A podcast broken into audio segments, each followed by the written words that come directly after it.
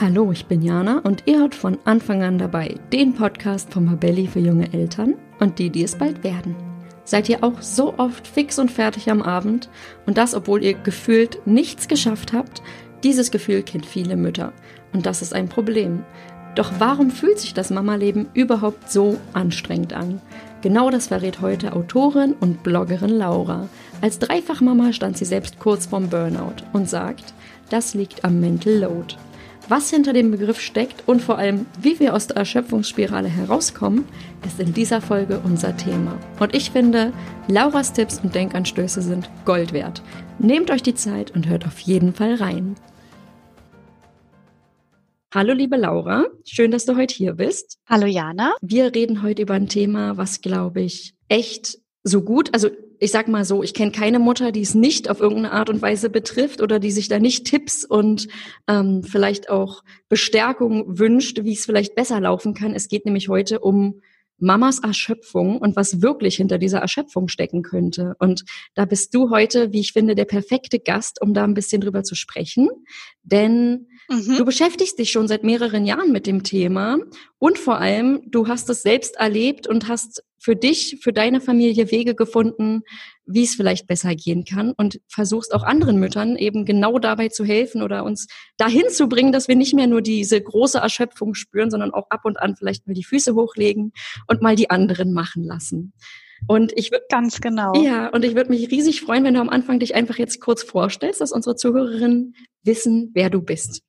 Ja, also Laura Fröhlich ist mein Name. Ich bin von Beruf Journalistin, Bloggerin und inzwischen auch Buchautorin und habe drei Kinder, die sind neun, sieben und vier Jahre alt und lebe mit den dreien und mit meinem Mann in der Nähe von Stuttgart. Mhm. Du bist Bloggerin, dein Blog ähm, kenne ich schon seit vielen Jahren, vielleicht geht es auch einigen Hörerinnen so, der heißt Heute ist Musik. Genau. Und äh, ich lebe, ich lese total gerne immer wieder rein, weil ich sagen muss, deine Posts holen mich ganz oft da ab, wo ich gerade stehe und das ist meistens abends und das ist ganz oft eben auch erschöpft. Ja. ja. Und ähm, du bist dann immer da, wo es manchmal auch ein bisschen weh tut, nämlich mhm. genau bei dieser Erschöpfung und vor allem bei diesem Gefühl, dass wir für alles verantwortlich sind und dass wir irgendwie alles ganz perfekt hinkriegen müssten genau. in jedem Bereich. Und ähm, ja, du weißt auch selber, es lastet nicht nur auf mir, nicht nur mir geht's so. Und ähm, genau darum geht ja auch dein Buch. Dein Buch heißt Die Frau fürs Leben ist nicht das Mädchen für alles. Ich liebe diesen Titel. Ja, also das ist wirklich, ja. ich habe das gelesen und dachte so, genau so ist es. Da wurde ich gleich wieder so ein bisschen aggressiv und wütend und dachte mir, ja, ja, ja, genau so. ja, er ist etwas provokativ gewählt, das stimmt. Ja.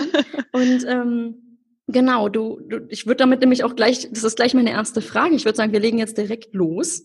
Jetzt heißt dein Buch aber, die Frau fürs Leben ist nicht das Mädchen für alles.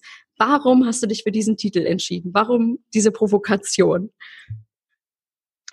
Also es ist eine, in Zusammenarbeit mit äh, meinem Verlag entstanden und ich finde, dass äh, der Titel, der darf ruhig ein bisschen provokant sein und es suggeriert vielleicht auch etwas, dass irgendwie das Problem bei den Partnern, bei den männlichen Partnern mhm. liegt, ist aber letztendlich gar nicht so. Aber der Titel spricht viele Frauen an, weil wir oft das Gefühl haben, wir sind für alles verantwortlich. Letztendlich ist das Problem aber eben nicht nur, dass wir uns verantwortlich fühlen, sondern auch verantwortlich verantwortlich gemacht werden weil wir immer noch in diesen stereotypen Rollenmustern leben. Und das heißt, Männer fühlen sich vielleicht deshalb nicht so sehr verantwortlich, weil die Gesellschaft es von ihnen nicht so sehr erwartet. Mhm. Darum geht es letztendlich im Buch auch darum, gemeinsam eine Lösung zu finden und jetzt nicht nur zu sagen, so, ich habe bisher alles gemacht und du nicht und du bist überhaupt schuld und jetzt läuft alles ganz anders, sondern im Gegenteil ähm, ist es ganz wichtig, dass wir Frauen uns da auch selbst mal hinterfragen, wieso fühlen wir uns so verantwortlich? Und da äh, war für mich das große Ergebnis, ja, Frauen werden definitiv auch einfach fürs Kümmern und für diese Denk- und Sorgearbeit verantwortlich gemacht. Mhm, das heißt, manch einer liest da vielleicht einen Vorwurf an die Männer und du sagst aber, das ist eben nicht so. Es ist eher ein Appell, dass man mal hinschaut, was, in was für Rollenmustern wir drinstecken. So habe ich das jetzt zumindest verstanden. Ja. Ganz genau, genau, ja. Jetzt ist es ja so, ich habe es gerade schon gesagt, ich kenne persönlich keine Mama, die irgendwie nicht sagt, sie ist erschöpft und Dein Titel ist ja bewusst auch so gewählt, weil es wahrscheinlich eben wirklich viele Mütter betrifft. Warum ist es denn so, mhm. dass anscheinend Erschöpfung und Mama sein ein untrennbares Duo ist? Ja, das ist echt eine sehr spannende Frage. Du hast es jetzt auch echt gut formuliert. Da wird einem nochmal klar, äh, wie, wie sehr Frau und Erschöpfung miteinander zusammenhängt. Ich würde jetzt einfach auch mal sagen, es ist eben, dass wir immer noch denken, vor allem ist die Frau und die Mutter fürs Kümmern zuständig. Das betrifft natürlich auch äh, an, zu pflegende Angehörige, aber vor allem eben ganz genau eine Frau, die und ein Mann, die Kinder haben oder auch natürlich an ähm, Paare, die, die gleichgeschlechtlich Kinder haben. Aber da fühlt sich eben vor allem die Mutter verantwortlich, weil wir noch so an diesen Muttermythos glauben, der uns in den letzten Jahrhunderten äh, so aufoktroyiert wurde. Das heißt, die Mutter kann sich viel besser kümmern, das Kind braucht vor allem die Mutter, die Mutter ist für alles zuständig, die Mutter hat am besten zu Hause zu bleiben. Und äh, auch wenn wir heute dann noch so scheinbar modern leben und Frauen immer mehr und öfter auch einer Berufstätigkeit nachgehen, also weniger wie unsere westdeutschen Mütter eine Generation zuvor. Mhm. So ist es trotzdem noch so, dass sich viele Frauen für diese Kümmer- und Organisationsarbeit und auch den Haushalt verantwortlich fühlen und dann eben nicht nur die Erwerbstätigkeit haben, sondern auch dieses ganze Kümmern. Und so wird das insgesamt viel zu viel, wohingegen bei Männern, die das vielleicht noch etwas besser trennen können. Das heißt, die sind entweder erwerbstätig und kümmern sich dann nach Feierabend um die Familie, aber die fühlen sich vielleicht weniger zum Beispiel am Arbeitsplatz verantwortlich, wohingegen Frauen immer sofort wissen, wenn mit den Kindern was ist, im Kindergarten, in der Schule, werd eben sofort ich angerufen und nicht erst mein Mann. Also das ist so ein ganz typisches Phänomen. Da können viele Frauen ein Lied von singen. Selbst wenn der Vater mit der Handynummer in der Notfallliste steht, wird zuerst die Mutter angerufen. Mhm. Und so erleben wir Frauen dann eben auch oft auch übers Internet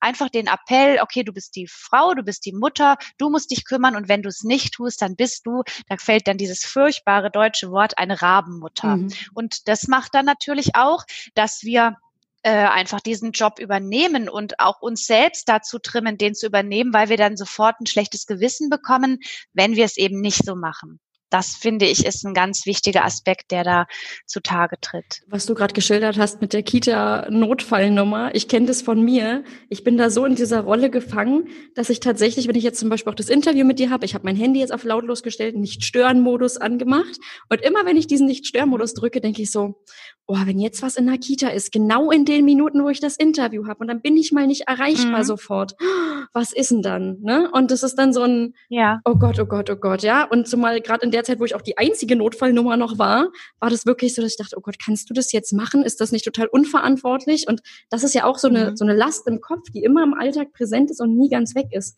Das ist eben, ja, ja. Das, das beschreibst du sehr gut. Und äh, ja, ich, ich glaube auch, dass die meisten Mütter tatsächlich immer angerufen werden. Oder wenn irgendwas ist, auch Kindkranktage sind, glaube ich, auch so ein Beispiel, wo irgendwie ganz oft auch die Männer sagen, na, ich muss halt arbeiten und du arbeitest sowieso Teilzeit und guck mal und hm.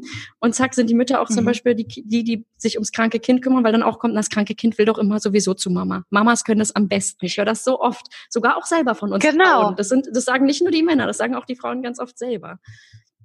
Und dann gibt es äh, Buchtitel und es gibt Apothekenzeitschriften und es gibt ähm, Werbeabbildungen, die immer die Mutter mit dem Kind zeigen. Mhm. Und das äh, befeuert diesen Mythos natürlich und befeuert gleichzeitig den Mythos vom inkompetenten Vater. Ja. Also der, der gibt so eine ganz furchtbare Werbung, ein Vater, der allein mit den Kindern ist und der weder der Tochter einen Zopf flechten kann noch vernünftig Essen kochen. Ach, stimmt, und ja. wenn wir an solche, ja, wenn wir an solche Mythen glauben und dieses Märchen immer weiter erzählen, dann ist natürlich kein Wunder, dass wir uns auch in dieser Rolle so festsetzen. Ich als kompetente Kümmerin und der Partner, der Vater der Kinder, der ist da nicht so in der Lage, der ist mehr der Typ fürs Geld verdienen. Und dann leben wir doch noch in diesen Stereotypen Rollenbildern weiter und es verfestigt sich immer mehr, weil letztendlich diese Organisationsarbeit und dieses an alles denken müssen, das ist eine reine Übungssache. Und wir Frauen, wir können das auch nicht, weil wir dafür besonders genetisch programmiert sind, sondern wir kennen es, weil wir darin geübt sind. Ne? Oft bleiben ja Mütter auch nach der Geburt erstmal zu Hause.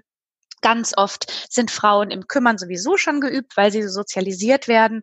Und es bedeutet aber gleichzeitig, Männer können es genauso gut. Und das ist für uns die große Chance, mal diese Stereotypen Rollenbilder zu hinterfragen und zu überlegen, ob wir es vielleicht nicht anders oder neu aufteilen wollen. Ja.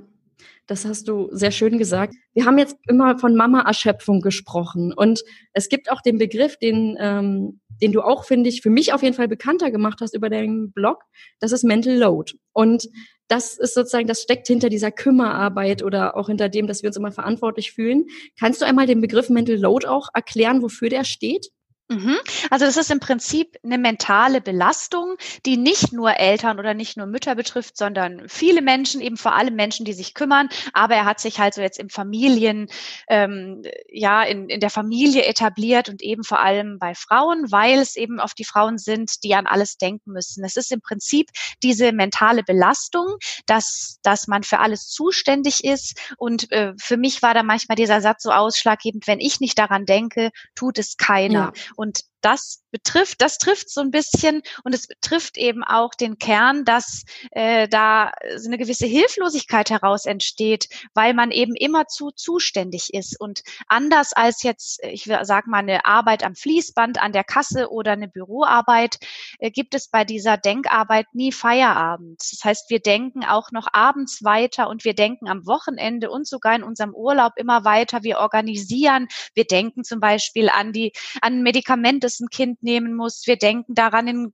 Rucksack ein und wieder auszupacken, diverse Dinge zu kaufen oder aufzufüllen. Und das sind eben alles zwar einzeln kleine Aufgaben, aber in der großen Menge werden sie eben zu dieser mentalen Belastung. Und für mich kommt eben immer dazu, dass man das Gefühl hat, äh, man ist allein zuständig. Also dieses, äh, dieses Gefühl, was auch vor allem alleinerziehende Eltern dann sehr gut kennen. Und dazu kommt, dass das eine Arbeit ist, die total unsichtbar ist. Also keiner erkennt sie an. Geld gibt sowieso nicht dafür.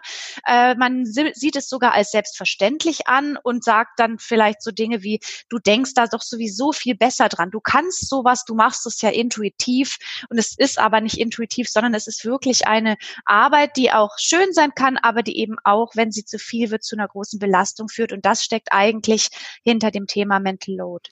Also ja, gerade dieses Unsichtbare, ne, dass das kommt so, dir fällt es doch zu, mhm. oder auch so Sätze so, du bist doch so ein Organisationstalent, was so ein bisschen mhm. kennt, dass das eben nicht einfach zugeflogen ist, sondern dass das auch Jahre der Erfahrung entweder sind oder halt einfach, wenn man das Gefühl mhm. hat, wenn ich das nicht organisiere, fällt es runter und das ist dann für alle noch ein bisschen blöder, als sich alleine so ja. zu kümmern. Ja. Und weil wir gerade noch bei dem Thema waren, ich habe jetzt letzte Woche waren die Kinder das erste Mal nach dieser Corona-Zeit mal wieder im Kindergarten und in der Schule und ich habe eben meine Erwerbstätigkeit gemacht. Ich habe am Computer gesessen und bin da meiner Arbeit nachgegangen und dann bekomme ich Rückmeldungen in Form von E-Mails oder mir wird eine Rechnung, wird das Geld überwiesen und ähm, ich bekomme da einfach eine Rückmeldung. Meine Arbeit wird gesehen und auch noch dadurch, äh, ja, die wird auch noch dadurch honoriert, dass ich dafür Geld bekomme. Ja. Und das ist für uns auch immer ganz wichtig, dass die Arbeit, die wir machen, äh, na, dass da eine gewisse Anerkennung rüberkommt und äh, die mentale Belastung und auch manchmal diese Erschöpfung und dieses Depressive entsteht dann auch, weil wir selbst diese Arbeit nicht anerkennen oder aber natürlich auch keiner, kein anderer in der Familie sagt, wow, du hast schon wieder daran gedacht und du hast hier das organisiert und du hast den Kalender gepflegt. Das sieht keiner und letztendlich sehen auch viele Mütter und ich spreche da aus eigener Erfahrung diese Arbeit nicht und man denkt am Abend, ich bin erschöpft, ich bin fix und alle, aber eigentlich habe ich ja gar nichts geschafft. Oh Gott, ja. Und das ist eben auch ein ganz wichtiger Punkt, äh, was, egal wie man jetzt diese Erwerbstätigkeit und diese unsichtbare Care-Arbeit äh, aufteilt untereinander, dass wir auch selbst mal anerkennen, wie wertvoll und wichtig diese Arbeit ist. Und ich glaube, das ist zum Beispiel ein ganz wichtiger erster Schritt, ähm, ja, dass wir dann auch selber an dem Abend sagen, wow, ich habe wahnsinnig viel gemacht. Ich habe nämlich an x Dinge gedacht und das trägt natürlich dazu bei, dass es meiner Familie und mir gut geht, weil wir zum Beispiel genug Kleider haben, wir haben genug zu essen, wir, die Kinder können auf den Kindergeburtstag gehen und müssen nicht ohne Geschenk dastehen. Also all das ist Arbeit, die wichtig und wertvoll ist und da ist es auch für alle Mütter schon mal wichtig, dass sie selbst anerkennen, was sie den ganzen Tag leisten und damit auch stolz auf sich selber sind, weil das sind dann viele nicht, denn sie denken dann, Gott, ich habe ja mal wieder einfach überhaupt nichts geschafft. Ich kenne dieses Gefühl, ich kenne das auch von ganz vielen Müttern und das, das, das mhm. die sagen dann, ich bin so erschöpft, aber ich weiß eigentlich gar nicht warum, weil eigentlich genau. müsste es mir doch so gut gehen. Und dann kommt immer dieses, ja, ja, guck mal, anderen geht's viel schlechter. Nur das Problem ist ja, dieser Vergleich hilft uns ja nicht. Wenn wir uns erschöpft fühlen, dann gibt es ja irgendeinen Grund dafür, vermutlich. Und ähm, mhm. ja, mhm. das, das ist ein guter Ansatz zu sagen, wir müssen erstmal erkennen, dass das Arbeit ist. Und ich habe immer mhm. scherzhaft mhm. zu meinem Ex-Partner gesagt, wenn der manchmal nach Hause kam, meinte, oh Gott, wie sieht's denn hier aus? So ungefähr. Ich meinte immer, okay, also ganz ehrlich, meine Arbeit war heute, oder das mein, mein, mein größtes meine größte Errungenschaft war heute, dass du nach Hause kommst und das Baby gut gelaunt ist. Ja, das war, ja. was ich gesagt habe, das, das war Arbeit bis dahin. Das Baby äh, ist sehr große Arbeit. Das war harte Arbeit, bis hierhin zu kommen, auch wenn du es vielleicht nicht siehst. Und ähm, dieses sich selber auf die Schulter da klopfen und sagen, klingt für andere nach Kikifax, ja, ist es aber nicht. Ich weiß mhm. das und das mhm. ist okay. So ist, glaube ich, echt super wichtig und fällt uns Frauen einfach sehr schwer, weil wir auch so zur Bescheidenheit ja. erzogen werden. Ne? So dieses äh, ganz genau und ähm, jetzt stell dich mal hier nicht so in den Mittelpunkt und was man halt vor allem Mädchen auch ganz oft sagt, ne? Und auch junge Frauen. Ja, ja. Also die, die Autorin von dem Buch Den Ball weiterspielen ist eine Amerikanerin, die hat dazu geschrieben, wir müssen unsere eigenen Fürsprecherinnen werden. Mhm. Und das ist eben ganz wichtig. Und wir können ja auch äh, nur die Pausen und die Entlastung fordern, wenn wir selber wissen, wir haben auch das Recht dazu, das zu fordern. Und dieses Recht, das sprechen sich sehr viele Frauen ab. Nicht nur Mütter, sondern generell. Und du hast es vorher schon gesagt, wir werden so erzogen. Also wir werden so zu Ersche Bescheidenheit erzogen. Und meine Oma hat mal so einen Spruch gesagt, sei bescheiden und äh, rein, nicht wie die stolze Rose, die immer bewundert will sein. Also mhm. so ein furchtbarer Spruch, ja. der wurde auch uns noch erzählt. Und ganz unterbewusst geben wir ihn vielleicht sogar heute noch an unsere Töchter weiter. Und mhm. da ist auch zum Beispiel ein Ansatz zu sagen, nee, wir Frauen müssen überhaupt nicht bescheidener sein, sondern eher im Gegenteil, Frauen müssen und Mädchen müssen dazu ermuntert werden, für sich selbst einzustehen und die eigenen Fürsprecher zu werden. Ähm, und das ist eben äh, gerade der wichtigere Punkt und der auch in meinem Buch hoffentlich dann rauskommt kommt. Ne? Wir müssen diese Arbeit anerkennen, die wir tun und dann auch sagen, passt mal auf, liebe Familie, ich habe jetzt mich gekümmert und organisiert und jetzt brauche ich einfach mal Feierabend. Mhm. Jetzt muss auch jemand anderes mal diese Denkarbeit übernehmen. Der, der Partner oder auch dann, wenn die Kinder groß genug sind, auch die Kinder. Ja. Ja, das ist genau, die Kinder sind es, der Partner ist es, die einfach einbezogen werden sollten, weil wir es sonst irgendwann halt doppelt und dreifach, glaube ich, zurückbekommen. Und ähm, ja, dieses Mama macht das schon, diese, diese Aufgabenverteilung, ähm, die ist sehr typisch. Und jetzt könnte man aber sagen, nehmen wir mal an, also wir sagen jetzt, ich als Mama stelle mich jetzt vor meinem Partner und sag, so, pass mal auf, das geht nicht. Und du hast vorhin schon gesagt, es wäre jetzt nicht so sinnvoll zu sagen, so, ich habe jetzt die Schnauze voll, jetzt seid ihr jetzt hier alle mal dran und plötzlich ändert sich von einem Tag auf den anderen was. Das heißt, es ist ja wieder für, es klingt erstmal nicht so gut, es klingt wieder wie ein To-Do. Erstmal muss ich ja meine Familie mit an Bord holen, vielleicht vor allem den Partner. Ja wie kann ich denn meinem Partner das Problem überhaupt verständlich machen? Weil ich kenne das auch von Diskussionen mit Männern zu dem Thema. Ähm, oder wir haben ja. mal zu Hause das Buch Es reicht zu liegen. Und ähm, ja, genau. Ja, und ich habe das angefangen zu lesen und dann hat ein Mann das Buch genommen, hat sich den Klappentext durchgelesen und hat dann so im Buch geschmökert und meinte, ich verstehe das nicht. Sie jammert sozusagen auf hohem Niveau, weil sie ja sagt, mein Mann macht immer dann, wenn ich ihm was sage, macht er es. Und er sagt, das ist doch toll, das wünscht sich doch jede Frau oder etwa nicht. Und ich meinte, nein, nein, nein, das ist nicht der Kern. Und wie kriege ich denn die Männer oder den Partner davon überzeugt oder wie, wie kann ich das Problem überhaupt begreiflich machen? Hast du da Tipps?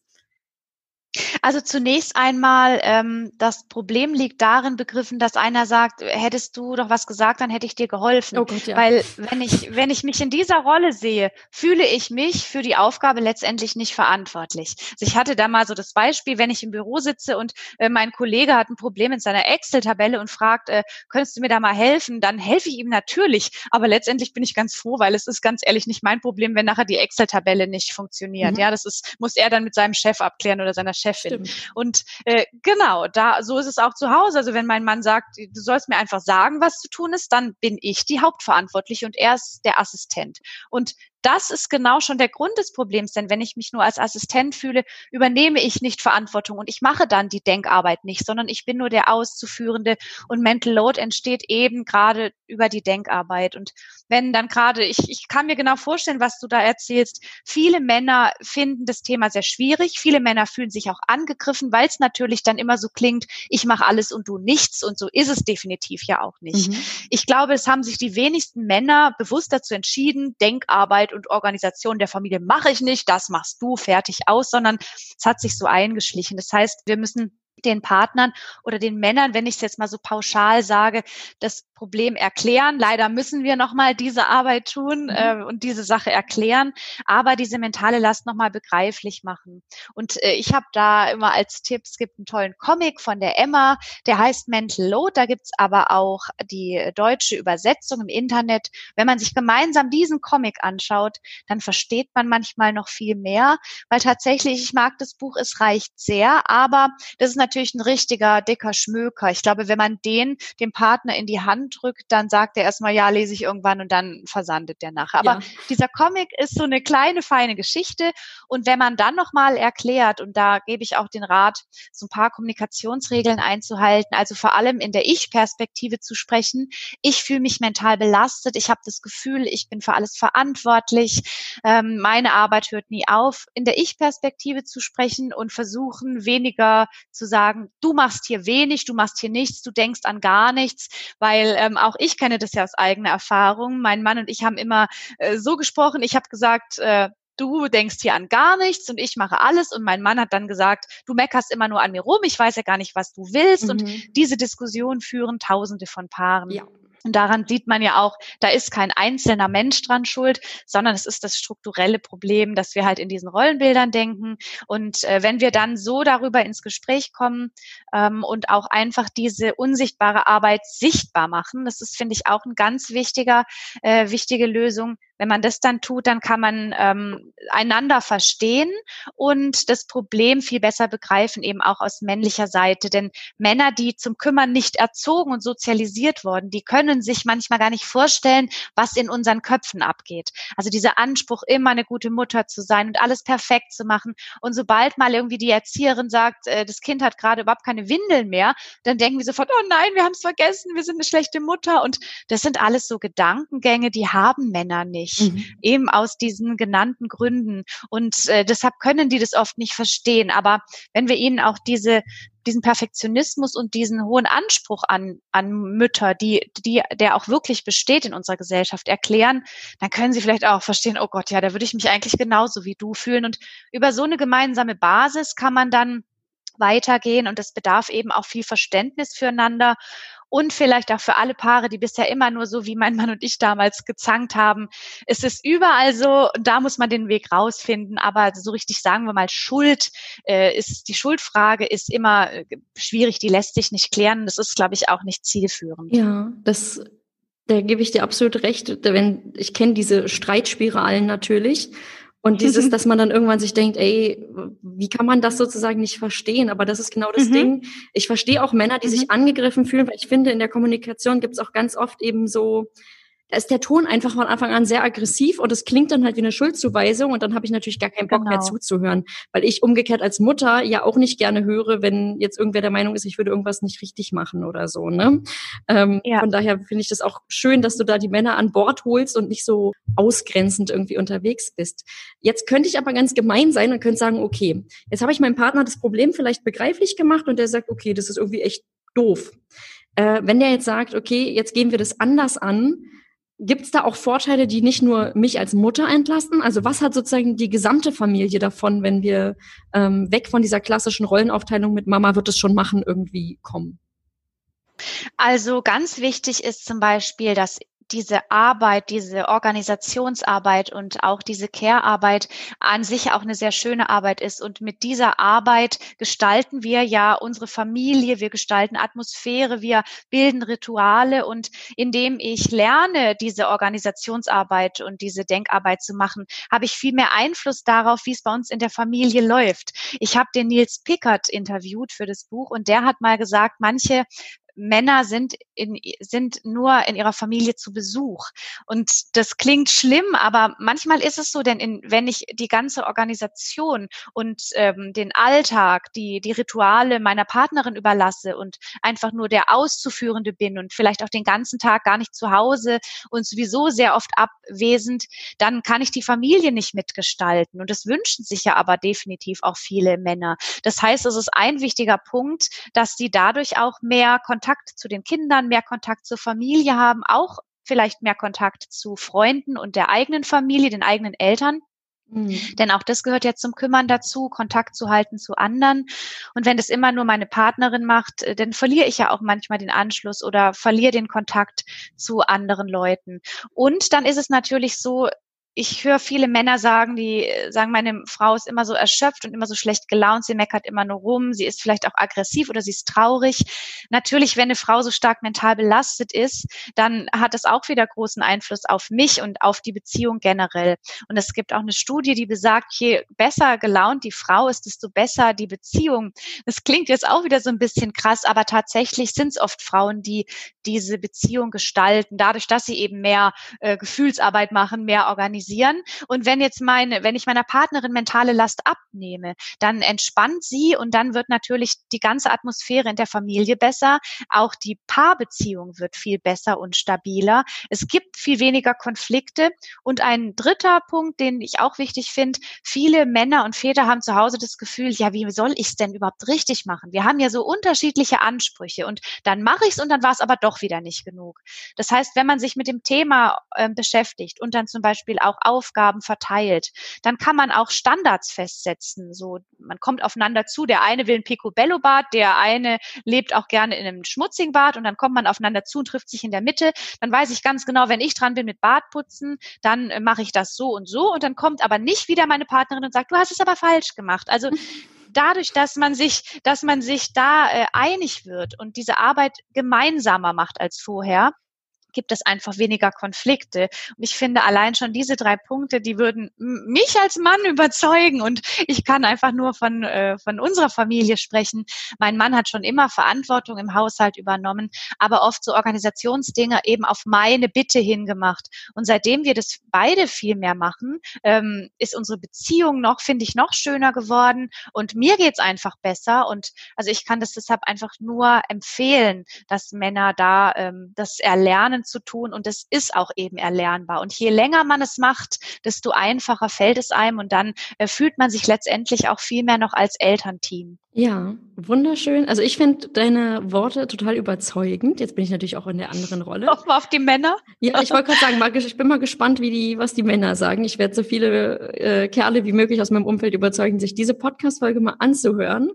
Weil ja. vielleicht ist das ein, ich finde, ein Podcast zu hören ist auch ein bisschen einfacher, als vielleicht ein Buch hinzulegen oder so, ne? Ähm, ja, und vielleicht da auch noch als Tipp, wenn du die Männer davon nicht überzeugt bekommst, äh, da gibt es eben auch den Nils Pickert oder ähm, den Heiner, von Vaterfreuden, mhm. die auch darüber sprechen. Und vielleicht fällt es Männern manchmal schwer, äh, leichter das Thema aus einer männlichen Perspektive zu betrachten, ne? weil man lässt sich dann vielleicht doch eher von jemandem überzeugen, dem man sich etwas näher fühlt vom, vom, ja, von, von dem Art der Denkmuster. Ne? Mhm. Also deshalb, äh, das sind auch vielleicht gute Adressen, aber trotzdem finde ich es auch schön, wenn Männer Frauenthemen sich an und sich damit beschäftigen, weil es sie letztendlich angeht, äh, genauso angeht. Aber das gilt natürlich auch andersrum. Ja, was ich gerade dachte, ist auch, wenn die Männer sich mit einbringen, dann leben sie das ja auch ihren Kindern vor. Und ich weiß noch, als ich einmal so, früher hat mein Sohn manchmal so Sachen gesagt, relativ jung noch, so, Mama, du kannst jetzt in die Küche und kochen und ich spiele hier ein bisschen. Und ich dachte immer so, boah, mhm. und das ist jetzt das, was ich ihm hier vorlebe oder was, ja? Weil er mich eben ganz ja. oft in dieser Rolle von derjenigen gesehen hat, die hier alles schon irgendwie macht. Und dann kam mein neuer Partner ins Spiel und jetzt kommt so, Mama, du kannst dich kurz ausruhen und ähm, er geht in der Küche was kochen oder so. Und das ist so, mhm. wir gingen da die ersten Male total das Herz auf, weil ich so dachte, ach schön, er sieht jetzt, dass das eben nicht nur Frauentätigkeiten sind, sondern dass jeder das in der Familie durchaus machen kann, ja. Ja, genau, das ist ein ganz, ganz wichtiger Punkt. Das finde ich total schön und ich finde, das ist auch eine super Motivation, weil ich denke mal, auch Väter wollen ja Kinder in die Welt entlassen, die irgendwie ähm, oder jemanden zu haben, der sich irgendwie selber um alles in seinem Leben kümmern kann, ja, auch Männer sozusagen, das ist ja auch eine gewisse Abhängigkeit, die ich habe, wenn ich ganz viel nicht organisieren kann. Ich meine, ähm, vor ein paar Jahrzehnten war es, glaube ich, schon noch so, dass man eine Frau sozusagen auch brauchte, um seinen Haushalt zu führen oder das so das Argument. Ja, genau. Und das ist ja auch nun, spricht ja nun auch nicht dafür, dass man jetzt ein tolles, eigenständiges Leben führen kann. Also, wenn man eine Frau braucht, ja, und nicht möchte, ist ja auch nicht so das attraktivste Lebensmodell. Und ja, und das hat übrigens der Nils Pickert auch so schön formuliert, weil er sagte, er wurde früher als Kind auch nicht so sozialisiert, dass er sich kümmert. Das heißt, seine Partnerin kam mit einem Stapel voller Unterlagen, ihr Leben war da drin organisiert und er hatte überhaupt nichts. Und er musste das dann erst Stück für Stück lernen, weil das vielleicht früher zu Hause auch mal seine Mutter übernommen hat. Mhm. Also auch so sich um sich selber kümmern, seine äh, eigenen Dinge ähm, zu ordnen, zu sortieren, an auch Vorsorgetermine beim Arzt zu denken und all diese Kümmerarbeit Care-Arbeit zu machen, die nicht nur eben die, die Familie betrifft, sondern auch sich selber. Und ähm, das ist eben auch ein ganz wichtiger Punkt, für der, den Väter dadurch oder Männer dadurch lernen, sich auch mehr um sich selbst zu kümmern davon haben sie auch letztendlich gesundheitlich nochmal viele Vorteile. Und äh, ja, absolut. Und äh, das ist genau dadurch, was du gerade gesagt hast, dadurch zeigt man eben auch seinen Töchtern und Söhnen, dass es nicht eine Frage des Geschlechts ist, sich zu kümmern und zu organisieren, ähm, sondern dass es Väter und Mütter oder Männer und Frauen gleich, gleich können. Ja, und die Kinder orientieren sich absolut nach unserem Vorbild. Wenn ich immer sehe, nur Mama kümmert sich, werde ich mich als Frau dann später als Tochter auch verantwortlich fühlen und genauso wieder andersrum. Ja, und äh, das ist was, was ich meinem Sohn auf keinen Fall vorleben möchte. Ich möchte gern, dass er eben so aufwächst. Und vor allem, ich finde auch, das befördert ja total verschiedene Lebensmodelle. Wenn diese klassischen Geschlechterrollen, wenn wir uns da nicht dran festklammern, dann können wir eben mhm. auch ganz frei unser Leben gestalten und mit so organisieren, wie wir das selber möchten, ja, ganz und, und eine Gesellschaft haben, die wirklich offen ist für viele Formen des genau. Zusammenlebens. Und äh, das ist zumindest was, was ich mir für unsere Gesellschaft oder generell fürs Leben von kommenden Generationen total wünschen würde, ja. Ja. So. Jetzt geht's ans Eingemachte, liebe Laura. Ich würde nämlich gern wissen, nehmen wir mal an, wir haben das Gespräch mit dem Partner gehabt, der sagt, ey, du hast vollkommen recht, ich ziehe da gerne mit. Und jetzt geht's aber an die praktische Umsetzung. Und ich würde mir jetzt echt Tipps wünschen, für unsere Hörerinnen, wie können wir denn, was können wir ganz konkret tun, um die unsichtbare Arbeit fair aufzuteilen? Ich gebe immer gern den Tipp, äh, sich mal vier, fünf Tage lang alles aufzuschreiben, was einem so durch den Kopf geht. Entweder man nimmt dazu Post-its oder man notiert es sich in ein Schulheft oder auf einen Blog. Also jedes Mal, wenn ich denke, ach, ich muss ja noch das Zeitungsabo kündigen oder oh, wir brauchen wieder neue Sandalen für die Tochter. All diese Dinge, die Organisations äh, technische Sachen betreffen, aber auch Haushalt und Kinderbetreuung aufzuschreiben, damit man A erstmal selber sieht, äh, was mache ich eigentlich alles für Denkarbeit und B dann auch mit dem Partner zusammen sämtliche Aufgaben zu sammeln, an die gedacht werden müssen. Denn da kommt oft der Partner auch noch mit einigen Punkten, die ganz wichtig sind. Mhm. Und dann hat man am Ende eine ganz große Liste an Aufgaben. Und auch wenn das jetzt nach viel Arbeit klingt, ich kann das nur empfehlen, weil sich das langfristig über die nächsten Jahre absolut lohnt, sich mal die ganze unsichtbare oder die ganze unbezahlte Care-Arbeit zu Hause aufzuschreiben. Für alle, die da nicht so Lust drauf haben, habe ich auch im Rahmen des Buchs eine kostenlose Excel-Tabelle zum äh, Download auf meinem Blog und äh, da habe ich mal mit anderen Eltern sämtliche Aufgaben gesammelt. Die kann man sich runterladen. Ach, die hat auch so eine Auswertungsfunktion dabei mhm. Äh, und ich habe ein kleines Video gemacht, weil nicht jeder ist ein Excel-Fan. Also auch ich kenne kenne mich da nicht gut aus. Darum habe ich ähm, da noch mal ein Erklärvideo dazu und dann einfach gemeinsam zu überlegen, wie teilen wir uns denn die Arbeit auf. Und in diesem Zusammenhang ist mir auch ganz wichtig zu sagen, ganz oft möchten Eltern doch noch eine gewisse klassische Rollenaufteilung, auch wenn ein Kind noch ganz klein ist, ein Baby, bleibt vielleicht dann doch erstmal die Mutter zu Hause und macht die äh, Care-Arbeit und der Partner geht der Erwerbstätigkeit nach. Das bedeutet aber nicht, dass man sich die Denk- und Organisationsarbeit nicht auch teilen kann. Das heißt, ich bin zu Hause, ich kümmere mich ums Kind, mache dazu sicher auch noch das ein oder andere im Haushalt, aber die Sorge und die Kümmerarbeit kann man trotzdem noch verteilen. Das heißt, auch jemand, der ähm, im Büro ist, kann auf der Fahrt dorthin vielleicht mal äh, Kindergeburtstagsideen sammeln oder ein Geschenk recherchieren oder einen Urlaub planen oder man macht es eben gemeinsam. Das heißt, man sollte sich diese Arbeit auch aufteilen, wenn man äh, in eher klassischen Rollen lebt. Mhm. Und äh, Dennoch, also wir machen es zum Beispiel 50-50, ist nicht für alle möglich oder viele wollen es auch nicht, aber wir haben uns dann überlegt, wer kann denn welchen Bereich übernehmen, also zum Beispiel komplett. Das heißt, mein Mann ist jetzt für alle Dinge zuständig, die den Kindergarten betreffen und ich übernehme alle Schulangelegenheiten. Und in diesem Zusammenhang kann ich dann Eltern nur empfehlen, dass diese Aufgaben komplett übernommen werden. Das heißt, das dran denken, das Konzeptionieren und das Ausführen ist dann eben äh, die Aufgabe des einen. Und der andere sollte denjenigen dann nicht daran erinnern müssen, weil dann kommt ja schon wieder diese Denkarbeit ins Spiel. Mhm. Das heißt, Eltern können sich Aufgabenbereiche langfristig aufteilen oder aber kurzfristig. Das heißt, mein Mann und ich, wir machen das immer so. Wir setzen uns sonntags einmal zusammen. Wir haben unsere Kalender synchronisiert. Dann schauen wir uns an, was haben wir in der Woche für Termine, was haben wir für Aufgaben. Zum Beispiel das Kind muss auf den Kindergeburtstag, da muss ein Geschenk besorgt werden. Und dann überlegen wir uns, wer hat Kapazitäten, wer macht was und der denkt dann auch komplett dran und hat diese Aufgabe dann komplett auf seiner Seite. Und wie man sich das dann organisiert, das ist dann auch wieder ein bisschen individuell. Wir machen das Ganze mit einer App, die heißt Trello. Da gibt's aber auch noch andere Apps wie To-Do und ähm, Evernote und so weiter. Mhm. Oder man macht es einfach mit einem Haushaltsbuch zum Beispiel. Und ich habe in meinem Buch auch noch eine Methode vorgestellt, die sich so ein bisschen an Kanban orientiert. Das heißt, da müssen Eltern einmal A, die, die Aufteilung herausfinden, die für sie in Ordnung ist. Das heißt, fair heißt nicht immer 50-50. Und B, müssen sie dann äh, ein, ein Tool oder ein Werkzeug finden, mit dem sie sich dann organisieren. Und da gibt's eben diverse. Und der eine sagt, ich finde analog ganz prima und finde digital schrecklich und bei den anderen ist es wieder andersrum. Und da gebe ich auch, mache ich auch ein bisschen Mut, da ein bisschen zu experimentieren, sich da das, den perfekten Ablauf und die perfekte Aufteilung zu überlegen. Das dauert ein bisschen, das macht man nicht von heute auf morgen. Und am Anfang klappt auch nicht immer alles so wunderbar. Auch da Geduld miteinander zu haben. Ich kann nur sagen, wenn man das mal ein halbes Jahr gemacht hat, dann wird es zur Routine und dann wird Organisieren für denjenigen immer einfacher, der es bisher vielleicht noch nicht so sehr gemacht hat. Ja, ich Du hast gerade gesagt, es bleibt dann auch bei dem anderen. Ich kann mir vorstellen, dass es jetzt auch ganz vielen Müttern, die es gewohnt sind, da immer die Organisationsarbeit zu übernehmen, in den Fingern juckt. Zum Beispiel, wenn ich jetzt sage, mein Mann ist jetzt zuständig für die U-Untersuchung beim Kinderarzt, muss also in Berlin ungefähr zwölf bis acht Wochen vorher mal eine E-Mail oder einen Anruf beim Arzt tätigen und überhaupt den Termin ausmachen und dann da auch hingehen.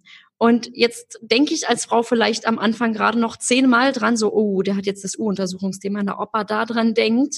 Hoffentlich denkt mhm. er dran. Und dann stehe ich abends da und sage, na, hast an die U-Untersuchung gedacht? Und der denkt sich, ja toll, jetzt werde ich hier immer trotzdem weiter so wie, ich sag mal, kontrolliert oder befragt. Mhm. Oder am Ende macht sie es ja dann doch.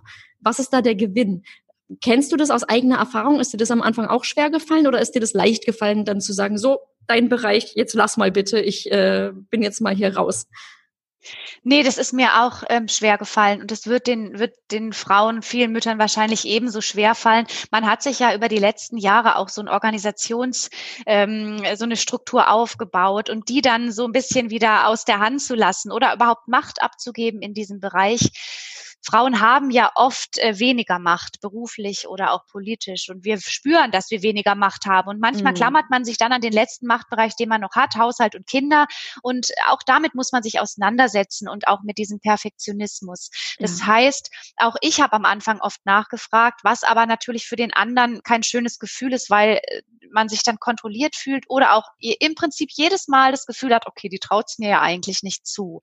Um jetzt äh, da konkrete Tipps zu haben, darum ist diese wöchentliche, dieses wöchentliche Küchenmeeting super, weil wir da eben alle Aufgaben in unserer App notieren und dann treffen wir uns halt und gehen einmal die Liste durch und dann sagt der andere vielleicht, ach, das habe ich ja ganz vergessen, ich sollte ja den Kinderarzttermin ausmachen. Und dass man sowas am Anfang vergisst, ist ganz normal und das passiert uns ja auch ständig.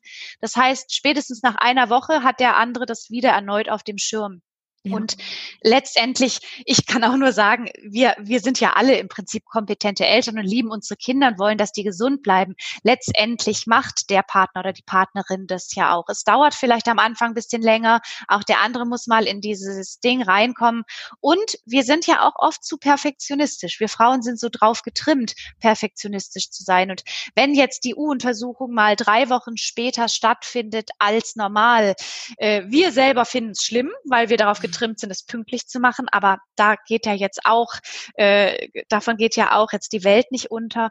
Die U-Untersuchungen jetzt als Beispiel sind ja dafür da, dass man die regelmäßig macht. Aber wenn das jetzt mal vier Wochen später stattfindet, ist es alles kein Drama. Und darum will ich da auch Frauen mit auf den Weg geben. Wir denken ganz oft, wir sind gescheitert, weil wir den Termin zu spät ausgemacht haben, weil wir nicht an die Matschhosen gedacht haben, weil wir eben drauf getrimmt werden, dass wir immer perfekt als Mutter für die Kinder da sein müssen. Aber das ist alles nicht so schlimm schlimm, wie wir denken. Ne? Wir, es ist kein Problem, wenn man den Kuchen nicht selber backt oder wenn man, äh, wenn man irgendwas mal vergisst. Nur wir selber empfinden es oft eben als ähm, Misserfolg oder wir fühlen uns dann wie eine Mutter, die in ihrer Rolle gescheitert ist. Und wenn wir erkennen, dass dem eben nicht so ist, dann können wir mit uns äh, lästiger sein und dann werden wir auch mit dem Partner lästiger, der vielleicht auch mal wieder was vergisst. Und ich glaube, so kommt man einfach von dem Perfektionismus ein Stück weit weg und lernt aber gleichzeitig, dass auch der andere andere seine Verantwortung übernimmt. Und wenn natürlich jetzt der Partner dauerhaft all die Dinge ständig vergisst, dann liegt vielleicht da noch mal irgendwie was anderes schief. Und dann ähm, müsste man, wenn sowas überhaupt nicht funktioniert, gibt es zum Beispiel auch Familienberatungsstellen oder so, an die man sich wenden kann. Das empfehle ich dann auch Frauen, die zu mir sagen, mein Partner will einfach von dem Thema nichts hören, der macht zu, der interessiert sich nicht dafür, der will mich auch nicht mit entlasten. Da empfehle ich dann vielleicht da nochmal, sich außerhalb beraten zu lassen. Ja. Aber äh, trotzdem, ich kann auch nur aus Erfahrung sagen, diesen Perfektionismus kann man ablegen, auch wenn es nicht so einfach ist. Und dazu gehört eben auch, dann nicht so streng zu sein und den anderen vor allem nicht äh, zu kontrollieren und auch nicht anzurufen. Du übrigens, wie läuft's denn gerade zu Hause? Hast du an die Medikamente gedacht und weißt du, dass das Kind unbedingt noch dies und das braucht? Und gerade solche Dinge dann zu unterlassen, das äh, macht die eigene mentale Belastung kleiner und gibt dem anderen vor allem auch das Gefühl, dass man ihm vertraut. Mhm. Vertrauen ist da, finde ich, auch echt ein wichtiges Thema. Zu ja. sagen, wir teilen uns das jetzt hier auf und ich habe das Vertrauen, dass wir das zusammen irgendwie hinkriegen und dass wir darüber sprechen und es wird am Anfang nicht alles perfekt laufen. Und ja genau. auch von der anderen Seite nicht. Das finde ich gerade so wichtig zu sagen, wir müssen nicht immer die Männer als so unfähig darstellen, weil wir verpeilen Absolut. auch immer mal wieder was. Also ich genau. kann sagen, was, was mir heute alles schon äh, so schief gegangen ist und ähm, was man im Stress oder unter der Fülle der Aufgaben vergisst. Und dann aber auch den Blick drauf zu haben und zu sagen, okay, jetzt sind zwei Sachen von gefühlten 600 am Tag schiefgegangen. Okay, 598 liefen dafür aber so, wie sie ungefähr sollten. Eben. Es war also Ganz ein guter genau. Tag und nicht die zwei Sachen, die ich jetzt verpeilt habe, sind so schrecklich und schlimm und oh Gott, was bin ich für ein Mensch, ja? Ja. Ähm, jetzt ist es so, ich folge dir auf Instagram, kenne viele deiner Blogposts und du bist sehr ehrlich und beschreibst dein Familienleben. Und du hast auch schon geschildert, du bist selbst vor einigen Jahren eben knapp am Burnout vorbeigeschlittert, würde ich es jetzt mal nennen. Und das, mhm. was hat sich seitdem bei euch geändert? Ich habe schon gehört, ihr versucht jetzt 50-50 aufzuteilen, aber wie hast du die Kraft gefunden in dieser Phase? Ähm, oder, oder wie war das dann, dass du gesagt hast, so, jetzt muss ich hier was ändern? Mental Load könnte der Grund dafür sein. Wie kommt man da überhaupt drauf? Ähm, also ich habe zum einen äh, diese Belastung natürlich schon immer gespürt, aber damals, als die Patricia Camarata, das ist auch eine Bloggerin, das Thema so ja im Internet präsent gemacht habe, habe ich dann verstanden, ah, das ist ja genau die Bezeichnung für mein Problem und ähm, habe dann dadurch, dass ich verstanden habe, dass es äh, ein Problem ist und dass nicht ich irgendwie was falsch mache, sondern es eben genau an all diesen Umständen liegt, das hat natürlich mir geholfen, dagegen vorzugehen. Ich bin aber trotzdem noch sehr anspruchsvoll an mich selber gewesen und ich habe auch noch wirklich viel von dieser Familienorga übernommen, so dass ich irgendwann mal richtig am Ende war. Also ich hatte zwar eine Mutterkur gemacht und mehr Yoga und mehr dies und das. Aber es führte dann dazu, dass ich im Urlaub gemerkt habe, jetzt dachte ich eigentlich, ich mache Urlaub und lege mal die Füße hoch. Und trotzdem war ich immer diejenige, die den Einkaufszettel geschrieben hat oder die den Wanderrucksack gepackt mhm. hat. Und das hat dann so den Ausschlag gegeben, dass ich irgendwie war das der letzte Tropfen, äh, der das fast zum Überlaufen gebracht hat. Und dann bin ich so richtig, äh, habe ich wirklich nur noch verzweifelt geheult und so kann es nicht weitergehen. Und dann habe ich natürlich durch die Hilfe meines Mannes geschafft, dass wir unser Leben verändern. Ne? Wir haben dann wirklich gesagt, okay, du warst jetzt schon so lange erschöpft und nie ist was besser geworden. Wir müssen wirklich etwas ändern, grundlegend. Und haben dann äh, eben diese Sache nochmal viel spezifischer in, in, an, in den Griff oder in Angriff genommen, haben dann auch viel spezifischer uns mit dieser Familienorganisation beschäftigt. Wir haben viel miteinander geredet. Ich habe meinem Mann zugehört, er hat mir zugehört. Ja, und so haben wir das dann gemeinsam eigentlich geschafft. Ne? Also schon auch, ich habe schon auch vieles, äh, vieles in die Wege geleitet. Auch ich habe dann irgendwann gesagt, so, ich möchte jetzt, dass wir uns mit dem Thema beschäftigen. Ich möchte entlastet werden. Aber mein Mann, der war dann eben auch bereit dazu, Dinge zu ändern. Und wir arbeiten jetzt beide erwerbstätig 30 Stunden. Das ist eben auch was, was nicht in allen Familien möglich ist. Aber vielleicht können sich manche Eltern mal beschäftigen, auch zukünftig solche Modelle anzugehen.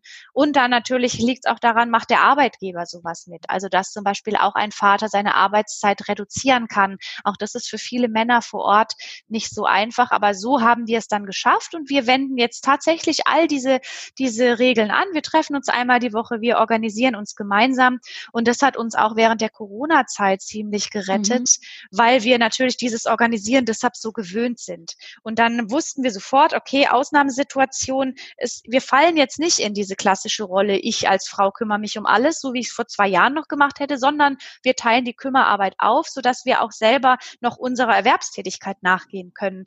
Denn ich habe schon gemerkt, viele Frauen haben in der Zeit überlegt, ihren Job aufzugeben oder nochmal zu reduzieren, weil sie gesagt haben, so, so schaffe ich das alles nicht. Und ich finde das ganz dramatisch, wenn jetzt immer mehr Frauen noch weniger berufstätig sind, weil es natürlich auch mit ihrer finanziellen Situation dann dadurch schwieriger wird. Das heißt, gerade Corona hat gezeigt, so eine Krise führt dazu, dass wir uns wieder so ein bisschen in so alte Rollenbilder äh, ja verflüchtigen. Und genau hier sollten wir ansetzen und sagen, Moment mal, wir gucken uns mal an, Warum ist wieder die Mutter, die die Hausaufgaben betreut? Könnte es nicht auch mal der Vater sein? Und wie machen wir es zukünftig, dass wir da eben beide mehr an einem ähm, Strang ziehen? Mhm. Und ja, so haben wir es dann geschafft und vielleicht und hoffentlich schaffen es immer mehr Eltern dazu, das anders und neu aufzuteilen aber wie gesagt, ich möchte niemand vorschreiben, wie er zu leben hat, aber eben, dass nicht nur einer ganz allein für die Organisation zuständig ist. Das finde ich schon einen wichtigen Appell, den ich da an Eltern weitergeben möchte. Als du gerade aus dem Urlaub übrigens berichtet hast und meinst, dann hast du am Ende das gemacht und ähm, hast dann gesagt, oh Gott, so geht's nicht weiter.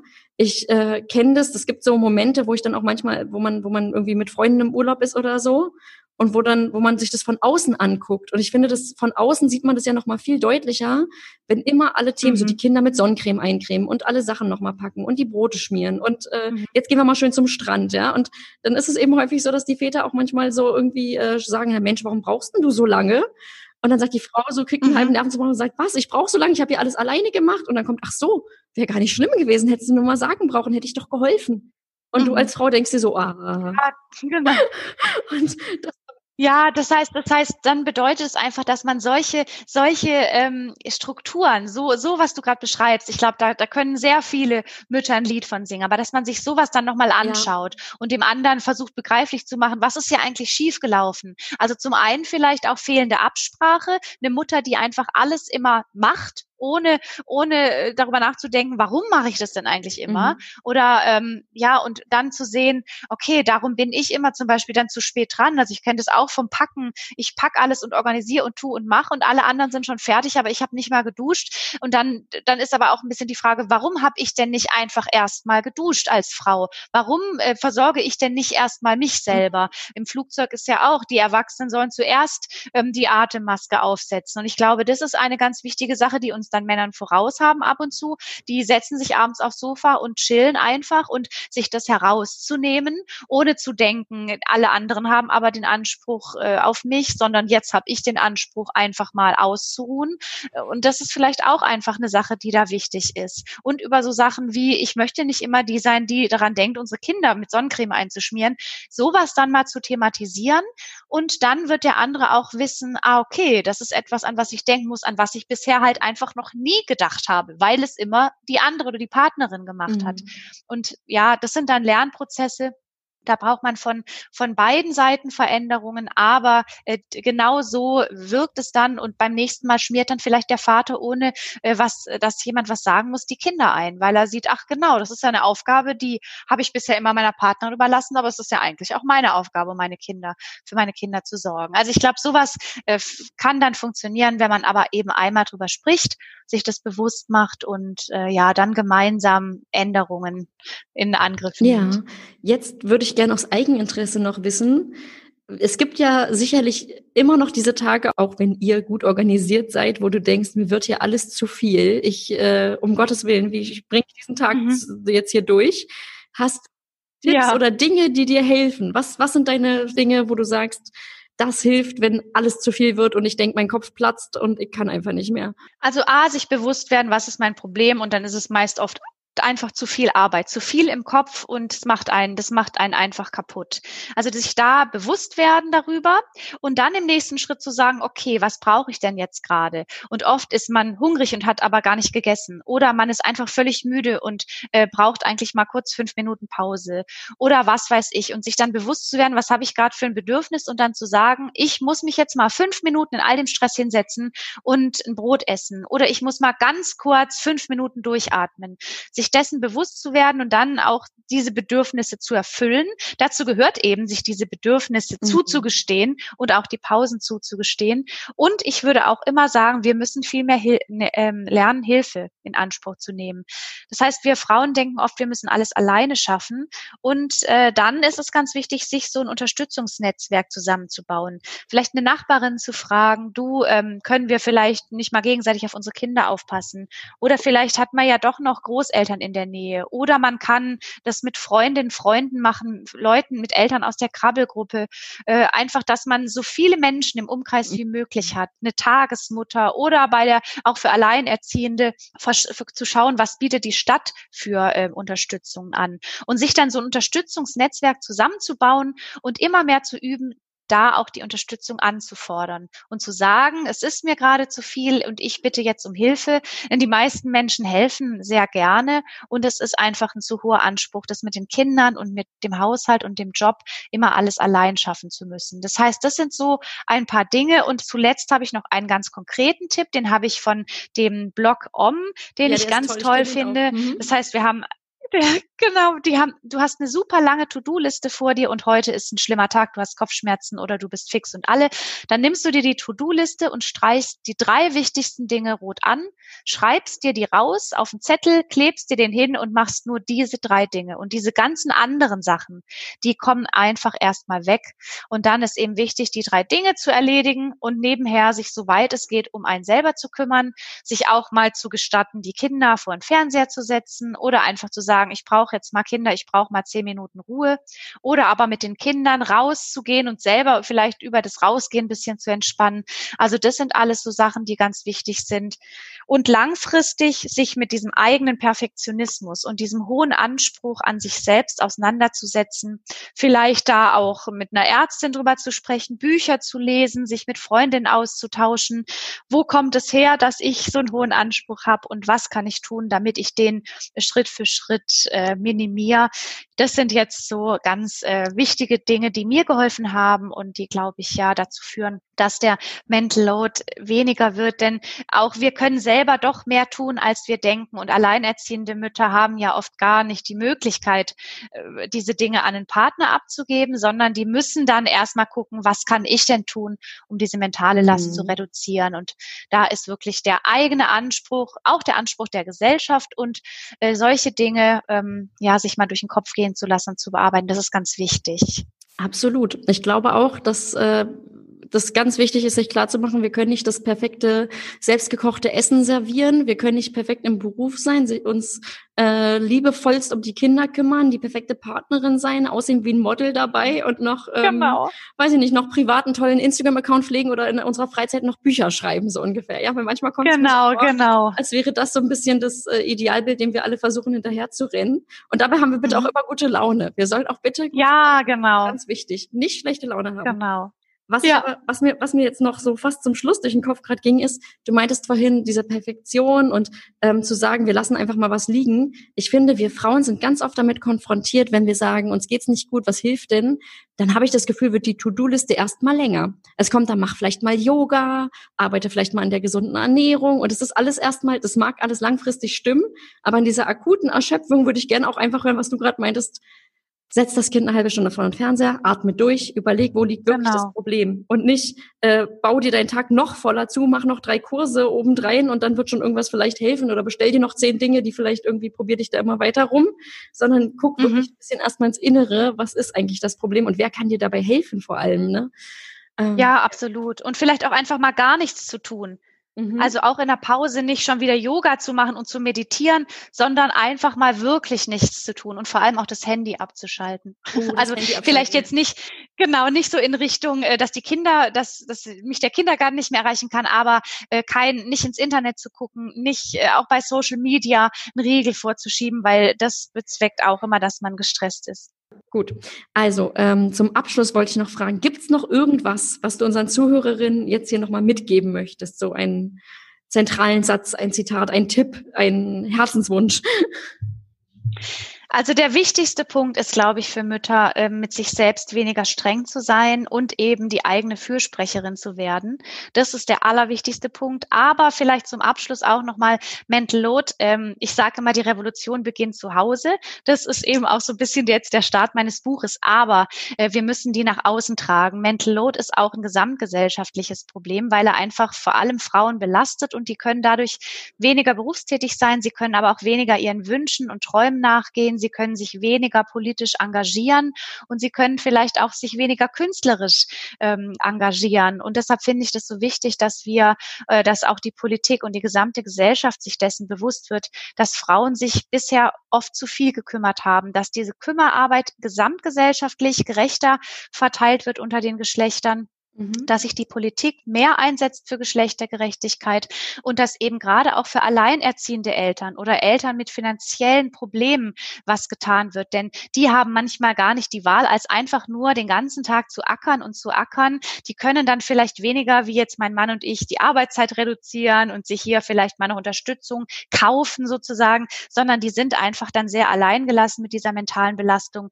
Also ist auch in meinem Buch und auch meine persönlicher Wunsch, dass wir diese dieses Thema immer weiter heraustragen und eben auch gesamtgesellschaftlich diskutieren. Denn wir brauchen Frauen genauso wie Männer, die ihre Stimme erheben, die in der Gesellschaft ähm, ja laut werden können. Und darum ist Mental Load eben so ein wichtiges Thema. Und ich glaube einfach, dass Männer und Frauen generell von Diversität oder generell alle Menschen von Diversität äh, ähm, ja was haben. Das gilt eben nicht nur für Firmen, sondern das gilt auch für die Familie. Auch zu Hause ist es wichtig, dass wir eben diese diese privaten Räume wie die Küche und den Haushalt nicht nur den Frauen äh, ähm, zuordnen, sondern dass wir das nicht mehr so geschlechterabhängig betrachten. Und deshalb ist es mir jetzt zum Schluss nochmal so ein Anliegen zu sagen, dass es nicht der, dass nicht nur die Eltern daran schuld sind, wenn sie es nicht auf die Reihe bekommen, sondern eben vor allem die Umstände, unter denen wir heute leben. Und da können wir vielleicht äh, als Gesellschaft insgesamt was gegen tun, indem wir zum Beispiel auch mehr über Care-Arbeit reden, was hoffentlich jetzt nach Corona weitergeführt wird, wie wichtig wichtig die ist und wie wertvoll und dass die Menschen, die diese Care-Arbeit machen, eben auch ja dafür sowohl entlohnt, aber als auch mehr wertschätzt werden müssen. Ne? Von der Erzieherin und dem Erzieher bis über die Kranken- und Altenpflegerin und den Altenpfleger, aber eben vor allem auch Eltern. Und äh, das muss uns einfach bewusster werden. Ja, ich, ich sehe in der Corona-Zeit eigentlich eine Riesenchance und hoffe, dass sie da tatsächlich irgendwie nicht einfach verpufft, weil ja. viele ja auch, ähm, die davor vielleicht sehr viel unterwegs waren und gearbeitet haben, einfach auch gezwungenermaßen sozusagen viel mehr zu Hause mitbekommen haben, was machen wir da eigentlich die ganze Zeit. Ne? Auch dieses typische, mhm. was machst du eigentlich in der Elternzeit den ganzen Tag? Jetzt haben es viele mhm. hautnah mitbekommen und wissen, oha, es schlaucht ziemlich und es schlaucht mhm. noch ein bisschen mehr, wenn man arbeitet und ein Kind die ganze Zeit rumherum hopst. Selbst wenn man die Tür ja kann, es ist trotzdem was ganz, ganz anderes, ja. Ja. Und ähm, ja, ich kann mich deinen Worten anschließen. Ich finde es auch wichtig, dass wir uns da Gehör verschaffen, dass wir auf das Problem aufmerksam machen. Und ähm, ja, ich finde, da leistest du mit deinem Blog, mit deinem Buch hoffentlich, was jetzt auch ganz, ganz viele lesen, was vielleicht auch nochmal ein guter Zugang ist mit ganz praktischen Tipps. ähm, ja. Da leistest du ganz wichtige Arbeit. Ja. Vielen Dank. Das ist ein so. schönes Kompliment zum Schluss. Ja, genau. Ich bedanke mich jetzt bei dir für das tolle Interview. Es war mir eine Freude.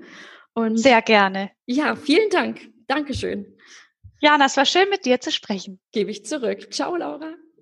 Tschüss. Wow, in diesem Gespräch fielen so viele Aussagen, bei denen ich kräftig nicken musste.